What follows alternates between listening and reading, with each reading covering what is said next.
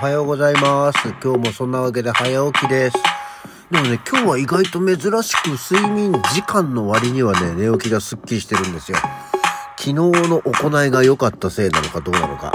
というわけで今日もやっていきたいと思いますのでよろしくお願いいたします。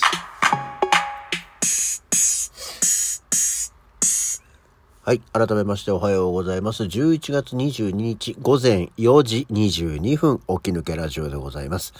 今、オープニングのところさ、多分今これ、今までもずっと癖でやってるんだけど、お願いしまーすってちょっと伸ばすのって、なんか意外と時間稼ぎみたいな感じがしてならないね。うん。反省。気をつけよう。はい。というわけで早速、今日は何の日？いい夫婦の日。あ、言っちゃった。11月22日ですね。えー語呂合わせ記念日というわけでね、もうまあこれはもうね、えー言うまでもなく皆さんよくご存知、今日はまずはいい夫婦の日。で、えーそれとですね、大工さんの日っていうのがありまして、に一般社団法人日本建築大工技能士会が制定したもので、日付11月は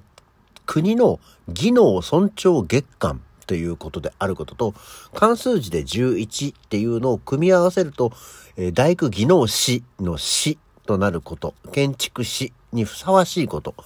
22日は大工の神様とされている聖徳太子の命日。大工の神様と言われてたんだね、聖徳太子。知りませんでしたけど。えーであること。で、あと、数字、普通の数字の11と、えー漢数字2、2っていうのを組み合わせると、11は2本の柱を表し、えー漢数字の2は土台と梁あるいは桁を表して、えー軸組合の構造体となり、11月22日が大工との関係が密接であることから、かなり無理やりつけたそうです。それと、ペットたちに感謝する日、えーワンワンニャーニャーの語呂合わせから、ということで、えーペットたちに感謝する日、えー犬と猫以外のペットはどうするんでしょう？それと、えー同じくアニマルスマイルの日、えーワンワンニャンニャン、えーっていうことですけどね、えー魚とかウサギは数えられてないんでしょうか？まあ、鳴き声の代表、鳴かないやつは一旦ちょっと置いといてってことなんでしょうね。と、あとは、長野県リンゴの日ということでですね、えー JA の長野県の JA が制定したそうですが、え日付は長野県産のリンゴの主力品種が富士であることから、いい富士と読む語呂合わせと、この頃にちょうど富士が収穫の最盛期を迎える頃から、また、いい夫婦イコールアダムとイブイコールリンゴの連想からっていうことでこれもなんとなく無理やりつけてみました。そんなまでにさ意味をさいやもうねこういうことですよ。こうでしょ？こうでしょ？なんていうふうに強く言わなくたっていいじゃんね別にね。と思うのとあとですねえー社員研修人材育成経営戦略のコンサルティングなどを手掛けるアクティブカンパニーグループが制定した人事戦略を考える日。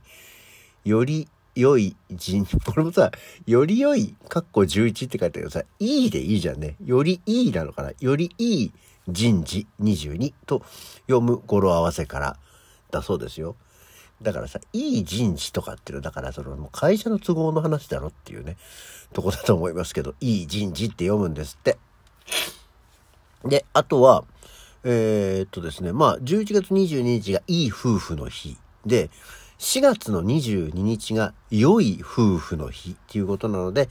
えーどっちも合わせて大人の記念日として、ケチャップ、デミグラスソースなどをで知られているハインツの日本企業ハインツ日本、ハインツジャパンっていうんですかね、が制定したんだそうですよ。なぜケチャップの会社がいい大人の日を制定したのかよくわかりませんけど。まあ、ここまではですね、えー、あ、あともう一個あった。えー新宿にあるヘルスケア製品の製造販売を手掛ける持田ヘルスケアが制定した、えーこれなんか多分ね、自分とこの会社の商品なんでしょうね。えーコラージュフルフルの発売日が、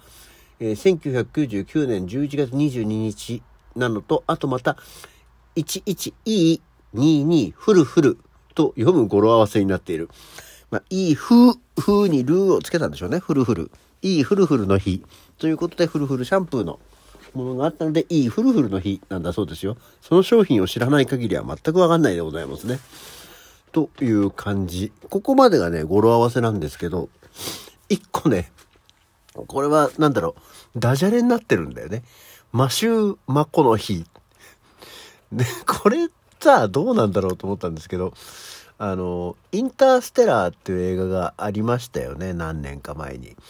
で、これに、えー、主演してるのが、ま、あの、俳優のマシュー・マコノヒーって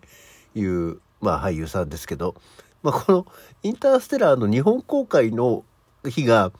2014年？あ、もうでもそんな前なんだ、インターステラーって。の11月22日に由来したので、えー、11月22日がマシュー・マコの日っていう、これはくだらないダジャレだね。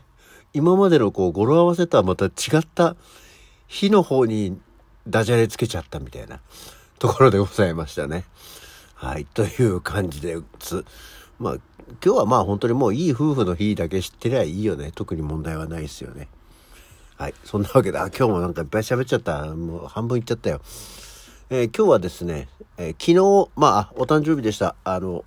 お祝いメッセージいただいた方、ありがとうございます。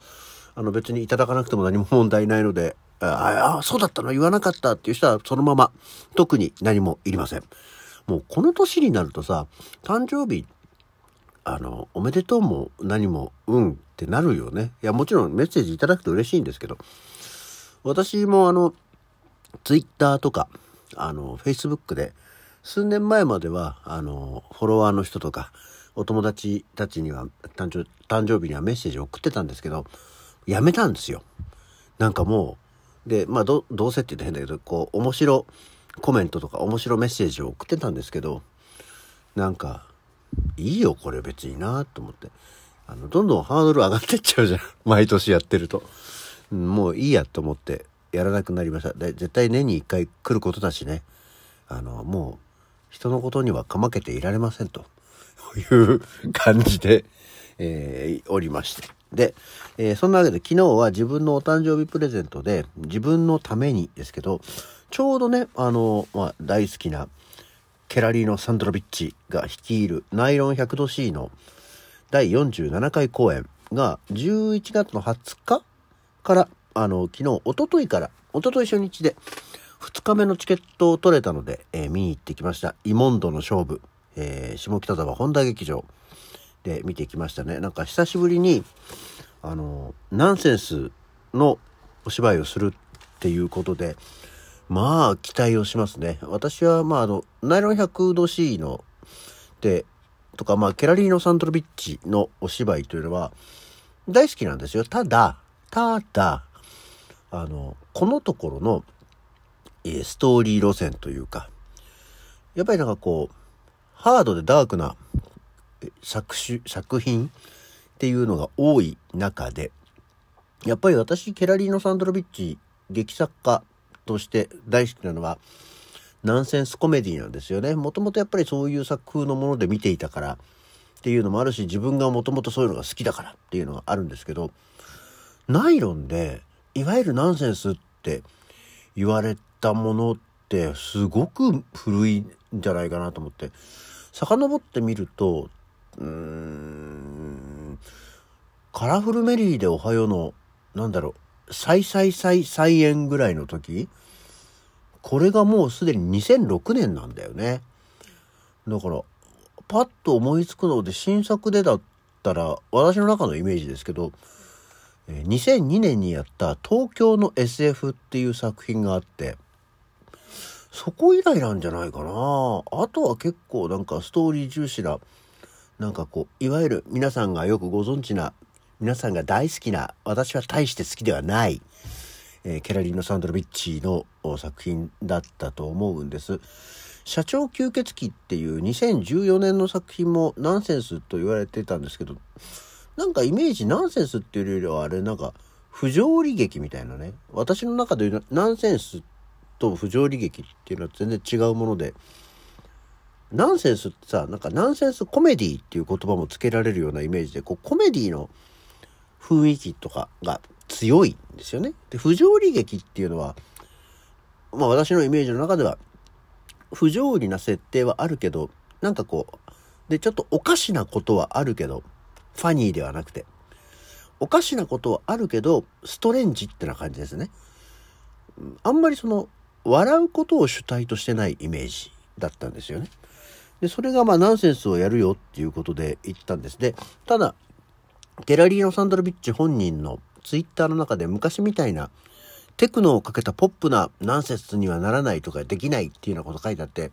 そうなの？って思って見に行ったんですけど、確かにそういう感じではありましたが、あのー、なんだろうね。今までケラがやってた、こう、ナンセンスとか不条理の